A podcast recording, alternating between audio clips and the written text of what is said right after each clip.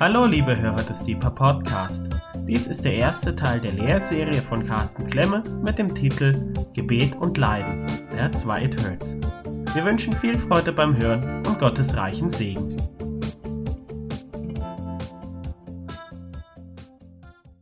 Ich möchte heute Abend und den nächsten Abend über Leiden und Gebet sprechen. Das beschäftigt mich schon lange. Und natürlich könnt ihr euch fragen, wie man an so einem schönen Maiabend, wo es immer noch über 20 Grad draußen hat, so verrückt sein kann, über Leiden zu sprechen. Aber in meiner Wetter-App, in meinem iPad, da wohnt der, der Wetterfrosch und der sagt, die Eisheiligen sind nicht weit. Und äh, ein Temperatursturz wird vorhergesagt. Und natürlich kennen wir alle auch die Temperaturstürze in unserem Leben. Und äh, ich möchte euch auch nicht langweilen heute Abend mit irgendwelchen Binsenweisheiten oder profanen Allgemeinplätzen. Das wäre zu schade um die Zeit. Sondern es geht mir um etwas ganz Bestimmtes. Und zwar möchte ich einfach sagen, was die Schrift und was die Mütter und Väter im Glauben über die Jahrhunderte zu dem Thema gesagt haben, in möglichst klaren und einfachen Worten euch zu vermitteln, weil ich immer wieder feststelle, dass wir in der Leidensschule Christi oft noch sehr ungeübt sind und vieles Leiden, äh, was uns widerfährt, äh, wir sind oft nicht fit, das in einen Brennstoff zu verwandeln in der Nachfolge. Und es ist ein kostbarer Brennstoff und ein Stück weit äh, kann man das auch lernen und deswegen ist es wichtig, darüber zu sprechen. Vor kurzem hatten wir unser All-Staff Meeting im Gebetshaus. Das heißt, die Angestellten und die Mitarbeiter, die mehr wie zehn Stunden im Gebetshaus sind, die, wir treffen uns jede Woche Montagvormittag und vor gut einer Woche war es, glaube ich, haben wir uns dann zusammen im Kreis gestellt, an den Händen gefasst und gesagt, Jesus, du kannst machen, was du willst. Und wir legen dir alles hin und wir geben dir sozusagen einen Blankoschein, einen Freibrief, äh, das zu tun, was du tun möchtest mit uns als Gebetshaus.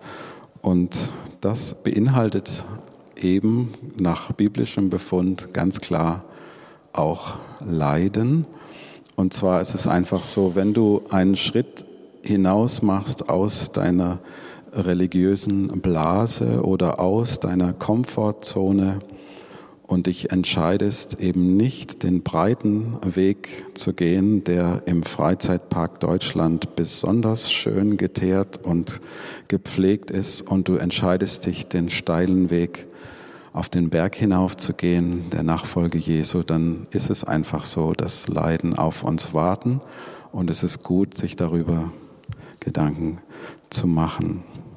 Ich möchte anfangen mit, äh, ach genau, also nächstes Mal werden wir auch über etwas Wichtiges sprechen und zwar das Identifizieren und das Mitleiden und den Geist des Flehens und Weinens, wie auch die Bibel sagt, aber das kommt dann nächste Woche. Heute ähm, werden wir mehr so grundsätzlich ein paar Sachen besprechen.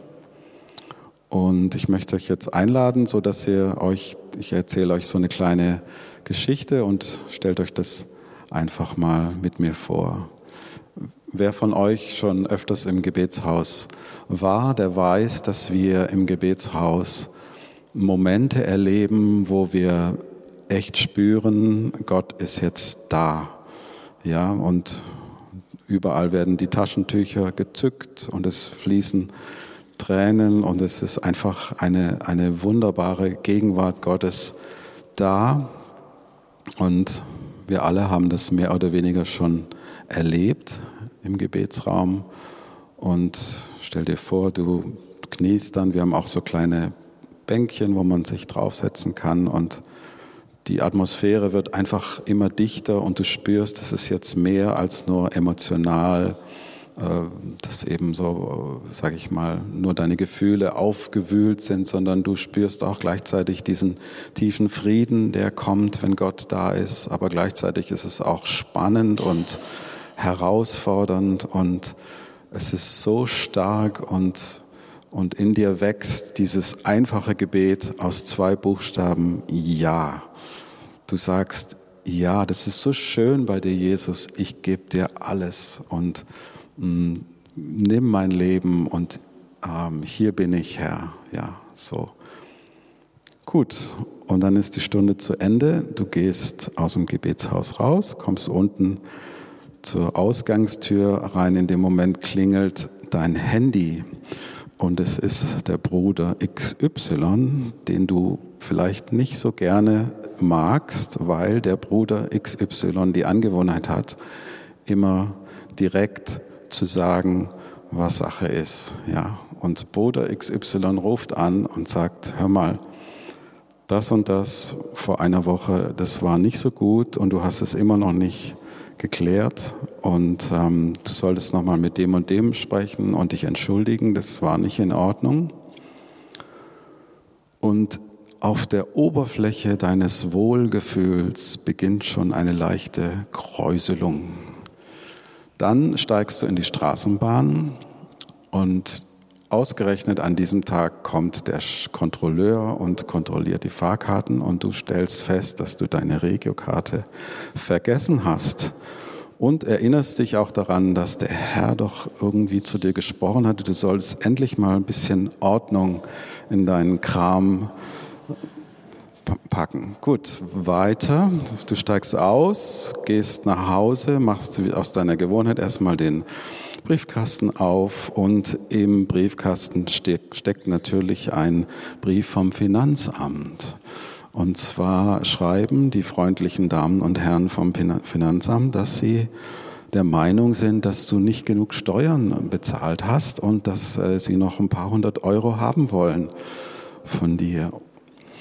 Und du erinnerst dich dran, dass du gemeint hast, dass der Heilige Geist so zu dir gesagt hätte, ja, also bei diesem Posten hättest du vielleicht noch ein bisschen ehrlicher sein können. Und dieses wunderbare Wohlgefühl, was du gehabt hast im Gebetsraum, es hat sich inzwischen so ziemlich aufgelöst und ähm, du fühlst dich irgendwie reichlich unwohl. Und du kommst dann in die Wohnung rein und deine, dein Ehepartner hat heute auch nicht gerade seinen besten Tag und zieht dann noch den Brief vom Finanzamt in deiner Hand und es kommt zu einem handfesten Ehestreit und der Haussegen beginnt sich immer mehr zu neigen und es wird immer schwieriger. Nachts hast du dann einen Albtraum und im Hals ein Kratzen, wie wenn sich eine neue Grippe ankündigen würde. okay, also ihr habt, äh, ihr wisst, wovon ich rede, ja? So, das reicht. Gut, danke, George. Ich glaube, ich habe, ihr versteht, wovon ich rede, ja? So, aber ich bin noch nicht fertig. Nein, nein, nein, nein, nein. Ich bin noch nicht fertig. So, am nächsten Tag gehst du wieder ins Gebetshaus und du setzt dich wieder auf dein Bänkchen und irgendwie fühlt sich alles so trocken an. Und äh, dieses wunderbare Wohlgefühl und diese Nähe und diese Geborgenheit und dieser Frieden und diese Freude, es will sich einfach nicht einstellen. Gott, wo bist du? Hilfe! Nach zehn Minuten stellt sich ein noch dunklerer Gedanke ein. Sind die alle ein bisschen durchgeknallt oder so? Ist es vielleicht alles ein bisschen extrem hier? Ne? Und nach 20 Minuten stellt sich ein noch dunklerer Gedanke ein. Gibt's Gott überhaupt? Ja, und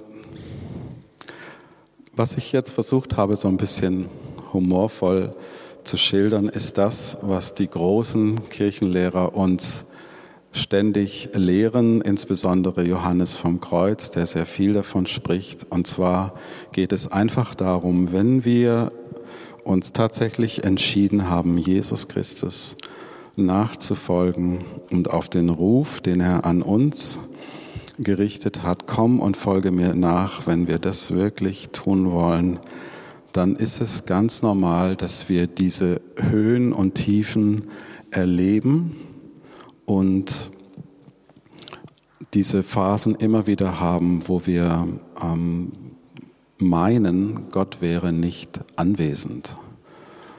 Und wo wir meinen, äh, das, das tut jetzt aber richtig weh und ähm, was soll ich damit tun?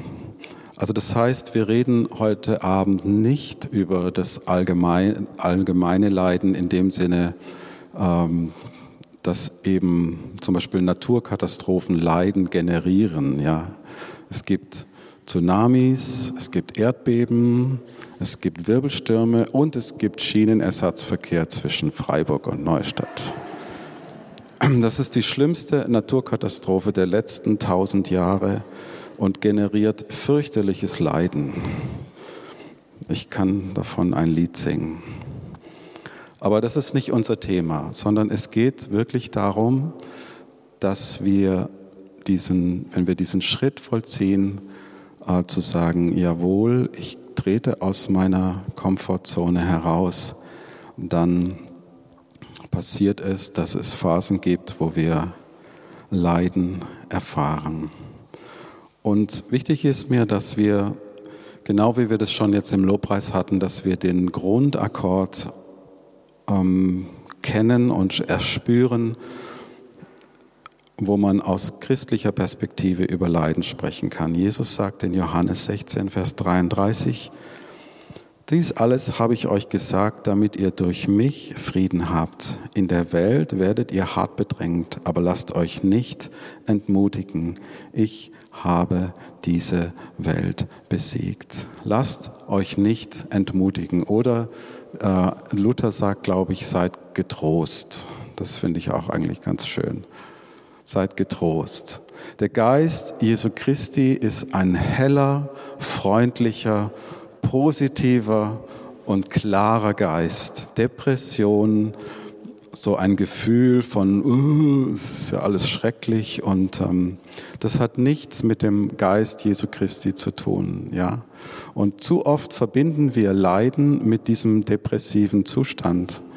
Aber das muss es überhaupt nicht sein, weil wir werden am Ende heute Abend sehen, dass Jakobus sagt, wir sollen uns sogar freuen, wenn Leiden kommen.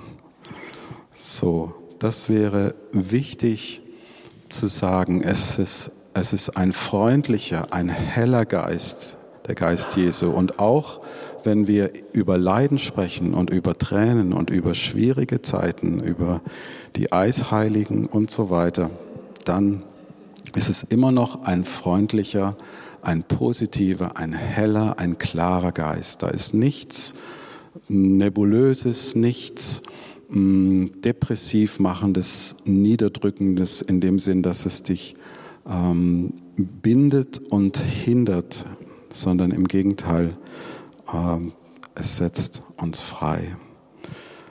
Einer der großen Prediger, normalerweise äh, lese ich gerne in den alten Quellen ähm, von den ähm, katholischen Autoren, aber ein Prediger, Spurgeon kennt ihr alle, das ist wirklich äh, einer von diesen sprachgewaltigen Predigern. Und, und ich finde es immer so toll, wenn Menschen mit wenigen Worten prägnant Dinge auf den Punkt bringen. Und deswegen habe ich das hier mit reingenommen. Great hearts are made by great troubles.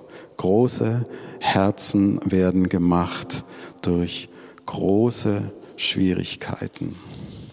Ich habe hier noch ein anderes Zitat von ihm, das habe ich jetzt hier nicht stehen. The spade of trouble digs the reservoir of comfort deeper and makes more room for consolation.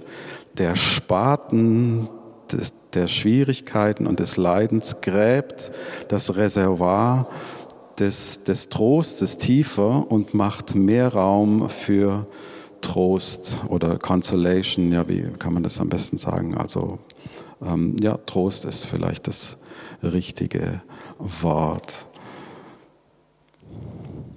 Ich möchte euch dieses Bild zeigen aus einem Flüchtlingscamp.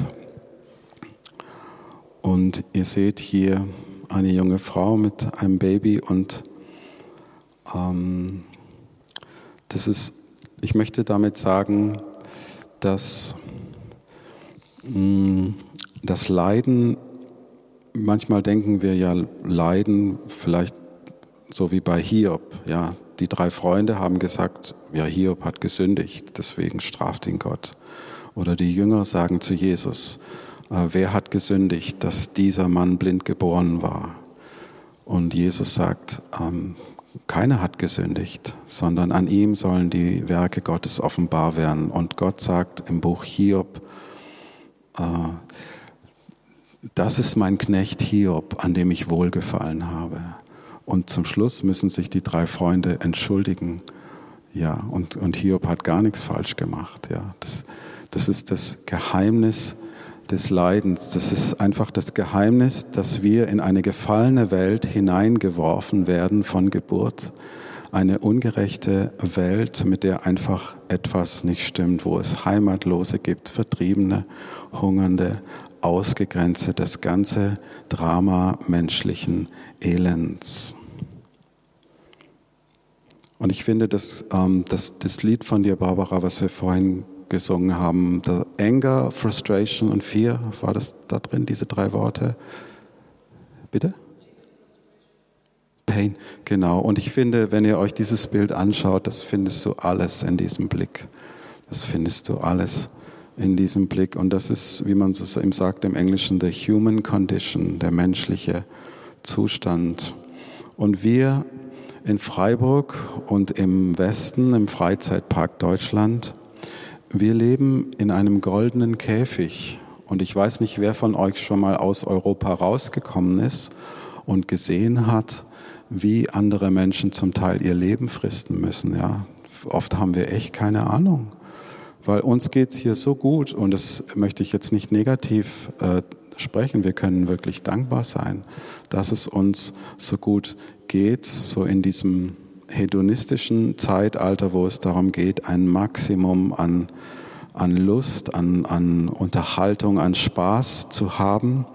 Aber es ist eben auch ein goldener Käfig und ähm, wir sind, ich bin 1965 geboren und das war dann gerade die Zeit, wo, ähm, also ich bin, ich bin in keinem Mangel aufgewachsen. Es gab alles. Also meine Eltern waren jetzt nicht übermäßig reich, aber wir waren auch nicht arm und so bin ich in einer Zeit groß geworden, wo es, wo die, die Leiden zum Beispiel des Weltkriegs und der Nachkriegszeit, die, die ganzen Völkerwanderungen, die stattgefunden haben, und so weiter, einfach nur noch aus Geschichten von unseren Eltern her kenne, aber selber nicht erlebt habe. Und so sind wir äh, nicht wirklich fit. Und die Bibelstelle dazu ist 5. Mose 32, Vers 15. Und ich lese nach Luther. Da aber Jesurun fett ward und ward er übermütig, er ist fett und dick und stark geworden und hat den Gott fahren lassen, der ihn gemacht hat. Er hat den Fels seines Heils gering geachtet. Und wenn wir mal ehrlich sind, äh, ist es auch, finde ich, eine Beschreibung unserer Zeit. Wir sind fett und dick und stark geworden und wir haben den Gott fahren lassen, der uns gemacht hat den Fels unseres Heils haben wir gering geachtet. Und wenn es mal weh tut, dann ist die nächste Apotheke nicht weit. Es gibt Aspirin, Ibuprofen, Paracetamol ohne Rezept. Und wenn es dann mal weh tut, schnell was einwerfen. Das möchte ich auch nicht negativ verstanden wissen, in dem Sinn, natürlich ist es gut, dass es Schmerzmittel gibt, aber ähm, stellt euch mal vor, es gab einfach Zeiten, in denen die Menschen ganz anderes erlebt haben, wo es sowas nicht gab, wo es auch keine kuschelige Heizung im Winter gab und so weiter. Ihr wisst, was ich meine. Und doch sagt die Bibel, und das betrifft eben alle, die im goldenen Käfig, also wir und die auch außerhalb, Psalm 34, Vers 20 sagt ganz klar und trocken, wer nach Gottes Willen lebt, der erfährt viel Leid, aber der Herr wird ihm aus allem Unglück befreien. Noch einmal, wer nach Gottes Willen lebt, erfährt viel Leid, aber der Herr wird ihn aus allem Unglück befreien. Wir sehen wieder diesen positiven Grundton. Ja, das wird nicht nur ähm, der Satz, da ist ein Komma, kein Punkt. Ja, der erfährt viel Leid, Punkt, steht nicht, sondern Komma. Aber der Herr wird ihn aus allem Unglück befreien. Und ich möchte euch dieses Bild zeigen für die, die ähm, das, nur das Audio hören. Wir sehen eine Schlange, die einen Frosch ganz langsam verschluckt. Und das ist eine meiner frühesten Kindheitserlebnisse, an die ich mich erinnern kann. Natürlich, äh, Memory is a tricky thing. Also man kann auch, äh, das haben die Neurowissenschaftler herausgefunden, dass auch unsere Erinnerungen einem ständigen Veränderungsprozess unterliegen. Aber ähm, so ein, es gibt so, ihr alle kennt das, es gibt so Grundbilder oder Grunderlebnisse, die wir als Kinder gehabt haben, die sich so tief eingegraben haben in uns, dass, ähm, dass vielleicht das Drumherum nicht mehr so genau ist, wie wir das erlebt haben. Aber die Sache an sich hat wirklich so stattgefunden. Und ich weiß nicht mehr, ob meine Schwester dabei war, aber wir waren im Wald äh, spazieren mit meinem Vater und man hörte so ein jämmerliches Quaken und äh, von einem Frosch, aber irgendwie nicht wie die Frösche normal quaken, sondern es war einfach ganz schlimm und es wurde immer, immer leiser. Und es war tatsächlich dieses Bild, was ihr jetzt hier seht, das hat sich uns dann geboten. Die, die, eine Schlange hat so einen kleinen Frosch sich geschnappt und irgendwie renkt die ja so ihren Kiefer aus und ganz, ganz langsam, Millimeter für Millimeter, hat die Schlange den Frosch verschluckt und ähm, der Frosch lebte noch und, äh, und es war einfach für mich eine prägende Erfahrung, dass ich eben gemerkt habe, äh, mit dieser Welt stimmt was nicht. Ja, es ist etwas grundlegend falsch in dem Sinne, dass etwas kaputt gegangen ist und es muss erst noch repariert werden. Und wir alle leiden darunter, dass das kaputt gegangen ist. Und nach biblischem Verständnis beginnt das natürlich bei diesem Fruchtbaum im Park, sage ich mal, und endet erst, wenn der Tag kommt, wo der Tod besiegt ist und Gott jede Träne abwischen wird von unseren Augen und der Tod nicht mehr sein wird. Aber das ist jetzt noch nicht. Und der biblische Befund dazu ist in Römer 8, Vers 18 bis 22. Die ganze Schöpfung wartet sehnsüchtig und voller Hoffnung auf den Tag, an dem Gott seine Kinder in diese Herrlichkeit aufnimmt. Wir wissen ja, dass die gesamte Schöpfung jetzt noch leidet und stöhnt wie eine Frau in Geburtswehen. Und es gibt ein Gleichnis, ähm, das mich immer sehr anspricht von den Gleichnissen Jesu, und zwar, oder nicht Gleichnis, sondern von den Heilungswundern Jesu. Und zwar ist es die Geschichte, wo Jesus auf die Erde spuckt und mit seinem Speichel einen Brei aus Dreck macht und ihn in die Augen eines Blinden streicht. Das ist auch ähm, bei den Synoptikern zu finden. In Markus 8 heißt es, er benetzte die Augen des Blinden mit Speichel. Und in Markus 7 ist es ein bisschen anders. Da ist dann ein Taubermann. Er legte seine Finger in die Ohren des Mannes und berührte dann dessen Zunge mit Speichel, blickte zum Himmel und seufzte und sagte, Ephata. Und dieses Seufzte, ja, Stenazo im Griechischen, das ist das gleiche Wort, was wir eben in Römer 8, das habe ich jetzt hier nicht drauf, 23, da heißt es, wir seufzen und warten voller Sehnsucht, von aller Vergänglichkeit befreit zu werden. Und natürlich ist Gott nicht irgendwie ein, ein perverser Gott, der uns jetzt, oh, jetzt lassen wir ihn mal ein bisschen leiden, sondern Gott nimmt Anteil an deinem Leiden. Jesus wird Mensch, kommt in diese Welt, spuckt auf die Erde, rührt mit dem Dreck dieser Welt einen Brei und streicht ihn auf deine Augen und seufzt dabei. Das ist unser Gott, das ist Jesus, nicht der abgespacede, mm, ja, wie soll ich sagen, also Gott ist Mensch geworden. Das ist eine essentielle Aussage, die wir als Christen immer wieder treffen. Und das heißt eben, dass Jesus in deinem Leiden dabei ist und mitseufzt. Er seufzte und sagte, Ephata, öffne dich.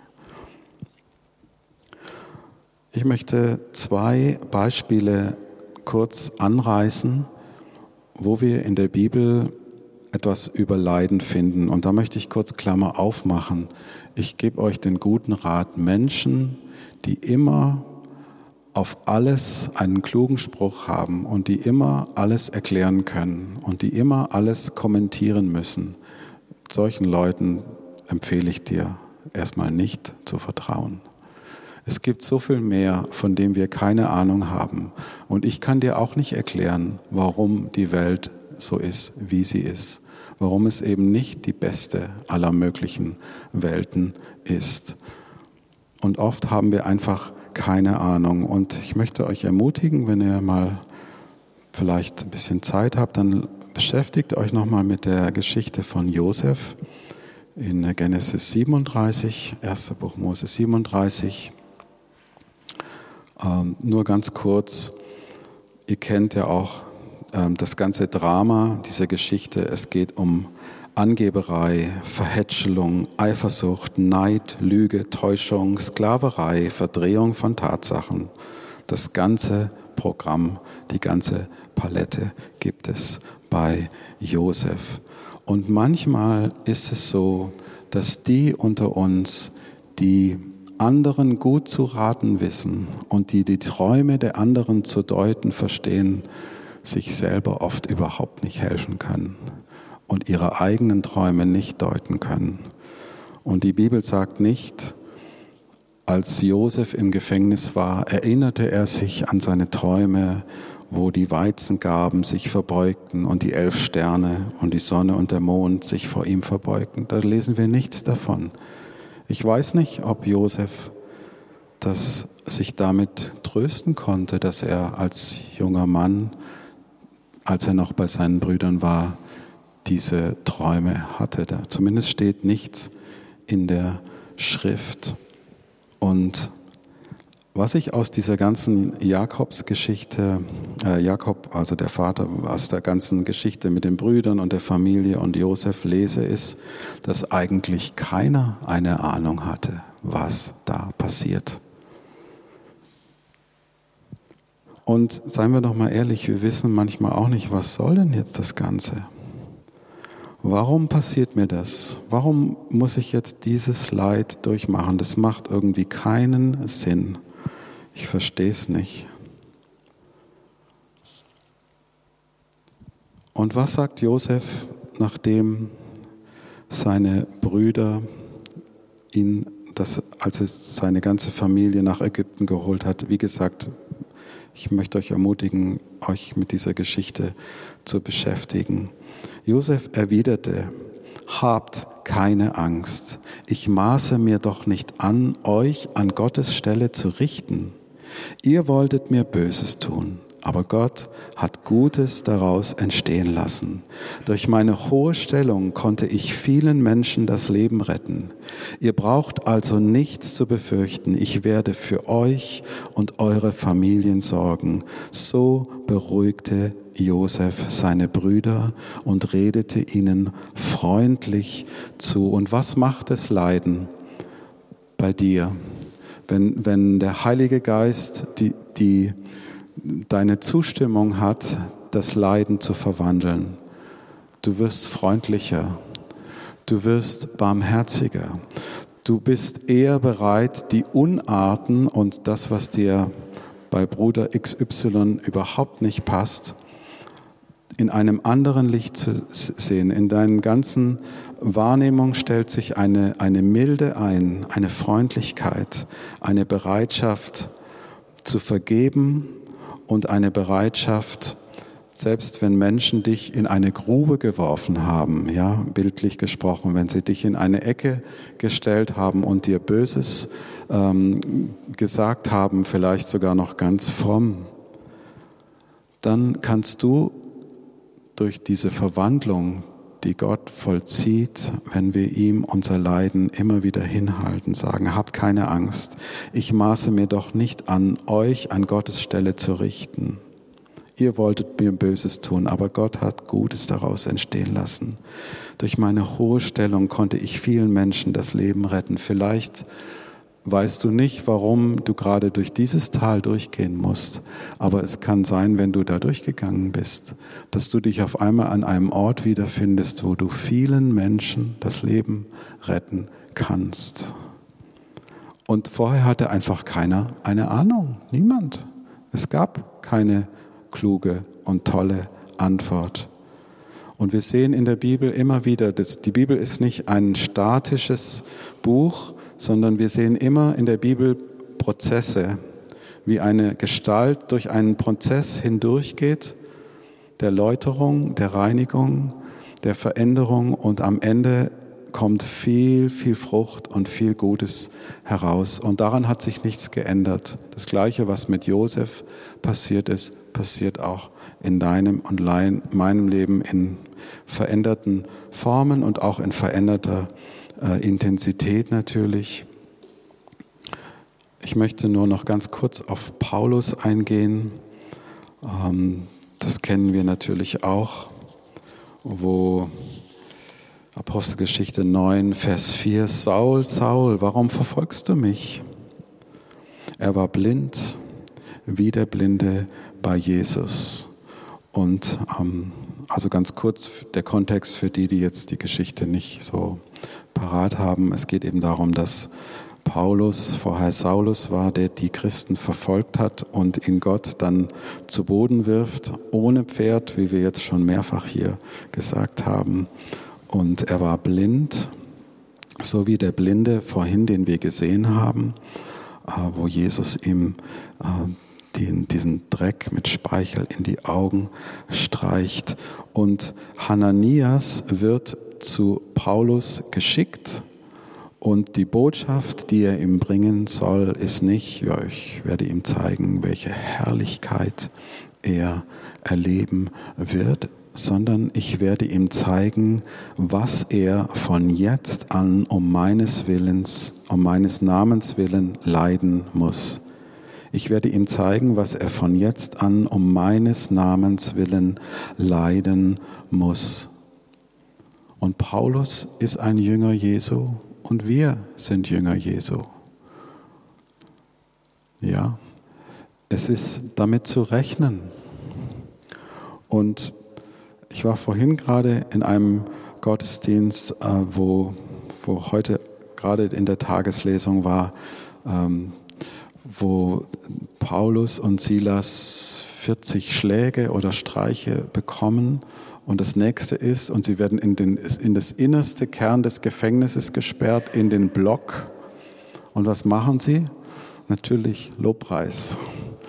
Und ähm, hier auch wieder dieses Helle, dieses Klare, dieses Mutmachende, dieses sich nicht ähm, depressiv machen lassende, sondern dieser mutige Geist Jesu Christi. Paulus selbst sagt, von den Juden habe ich fünfmal 40 Hiebe weniger einen bekommen. Dreimal wurde ich mit einer Rute geschlagen, einmal wurde ich gesteinigt, dreimal habe ich einen Schiffbruch erlebt und einmal trieb ich einen ganzen Tag und eine ganze Nacht auf dem offenen Meer. Ich habe viele beschwerliche Reisen unternommen und war dabei ständig Gefahren ausgesetzt. Gefahren durch reißende Flüsse, Gefahren durch Wegelagerer, Gefahren durch Menschen aus meinem eigenen Volk, Gefahren durch Menschen aus anderen Völkern, Gefahren in den Städten, Gefahren in der Wüste, Gefahren auf hoher See, Gefahren durch Leute, die sich als meine Geschwister ausgaben.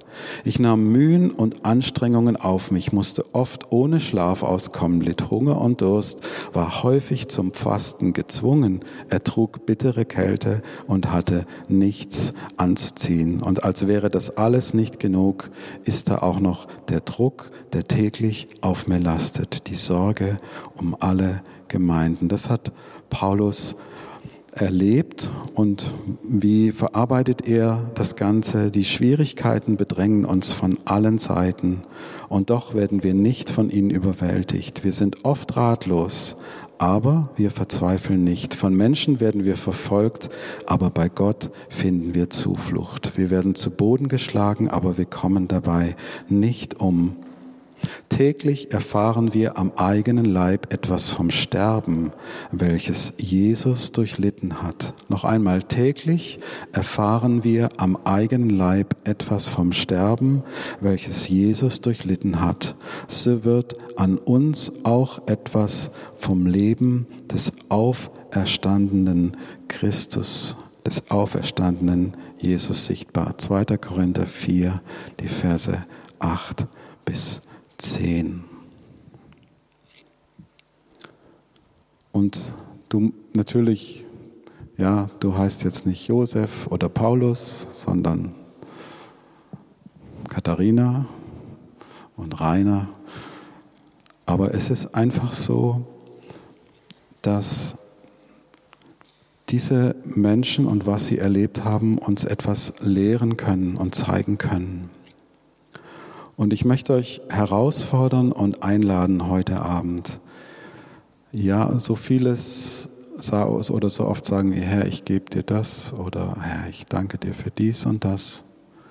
Und aus irgendeinem eigenartigen Grund meinen wir dann manchmal, ja, leiden muss ich halt alleine. Gott ist nicht da, ich spüre nichts. Und ich möchte euch ermutigen, in diesen Tälern, wenn du keine Ahnung hast und dir auch sonst keiner einen klugen Rat geben kann, und die, die dir einen klugen Rat geben, sind so wie die Freunde von Hiob, die, die Hiob nicht helfen konnten mit ihren frommen Sprüchen. Gerade dann dürfen wir uns von ganzem Herzen, mit ganzer Seele und all unserer Kraft dem Herrn anbefehlen. Und er kann das verwandeln, dein Leiden, mein Leiden, in einen kostbaren Brennstoff, der dich fruchtbar macht. Am Ende des Tages wirst du für viele Menschen ein Segen sein. Und es kann nicht sein, wenn das Weizenkorn nicht in die Erde gefallen ist und gestorben ist und viel Frucht gebracht hat. Ich kann unmöglich auch nur in Ansätzen das alles aufzählen. Die Bibel ist vorne, von vorne bis hinten voll davon, von dieser ähm, heiligen, heiligen Kraft Gottes, die Leiden verwandeln kann.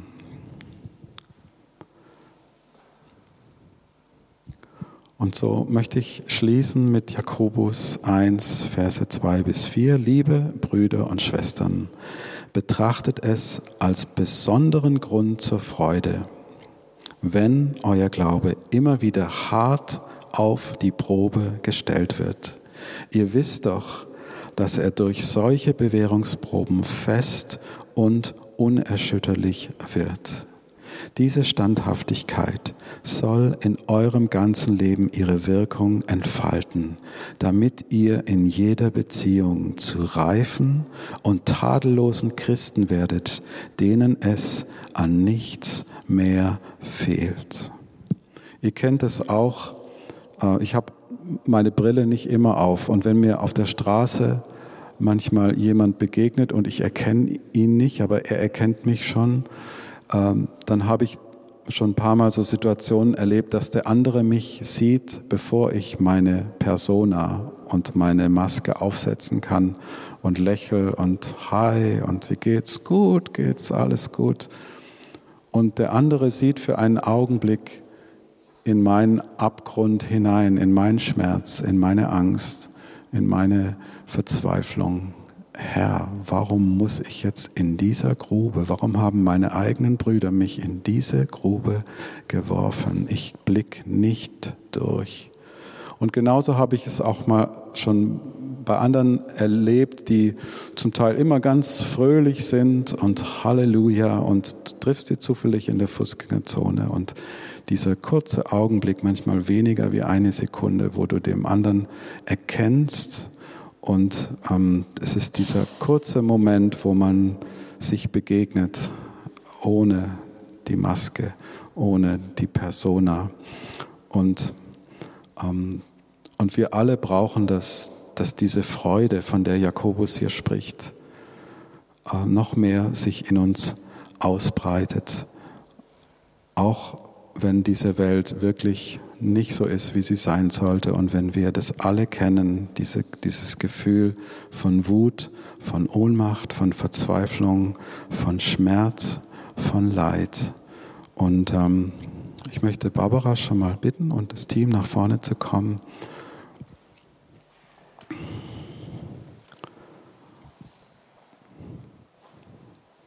Liebe Brüder und Schwestern, betrachtet es als besonderen Grund zur Freude, wenn euer Glaube immer wieder hart auf die Probe gestellt wird. Ihr wisst doch, dass er durch solche Bewährungsproben fest und unerschütterlich wird. Diese Standhaftigkeit soll in eurem ganzen Leben ihre Wirkung entfalten, damit ihr in jeder Beziehung zu reifen und tadellosen Christen werdet, denen es an nichts mehr fehlt. Herr Jesus Christus, ich möchte beten für uns, die wir das jetzt gehört haben. Ich möchte beten für alle die, die das noch hören werden.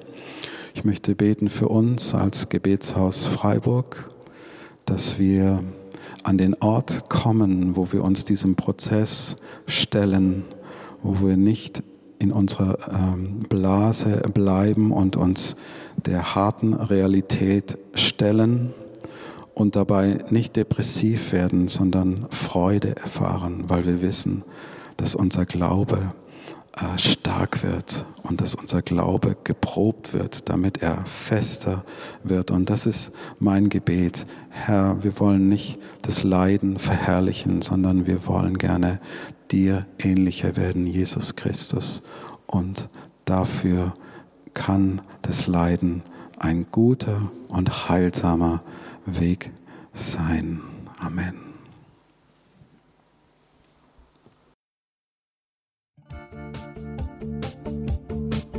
Liebe Hörer, wenn Sie noch weitere Abende aus unserer Deeper-Serie mit und nacherleben möchten, besuchen Sie uns einfach auf unserer Webseite www.gebetshaus-freiburg.de.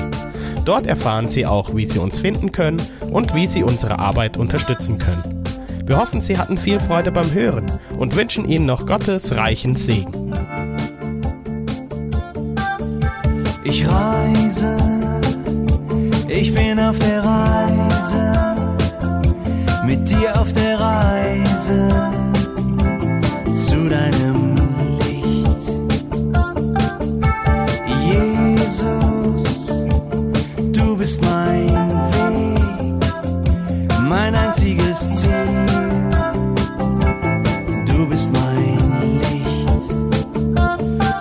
Ich will tiefer, weiter, höher, schneller, intensiver, klarer.